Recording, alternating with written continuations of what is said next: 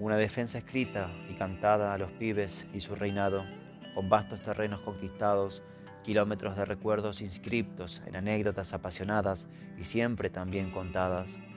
Un grito contundente que limita a los problemas cotidianos, puesto que estar con los pibes es sinónimo de eludirlos temporalmente.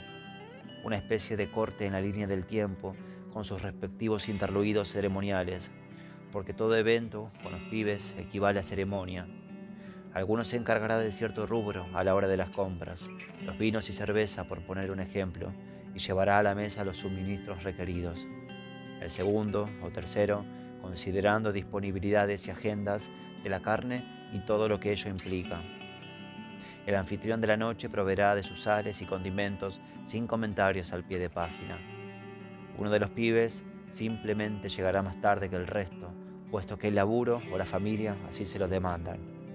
Otro se marchará antes de terminada la jornada, porque las altas horas de la noche, o bien lo temprano que tengo que madrugar, son argumentos franqueables, aunque recurrentemente utilizados.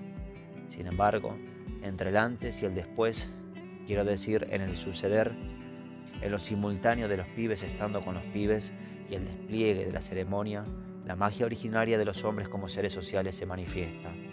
Ser gregario, le dirá uno al repartidor de sándwiches, y este último se reirá confidencialmente, entendiendo la referencia y acercando una respuesta igual de inteligente o pedante. En el mientras de la ceremonia, en el ser de los pibes reunidos, se jugarán las verdaderas risas y palabras. Todo eso casi vomitado, porque la situación se lo respeta.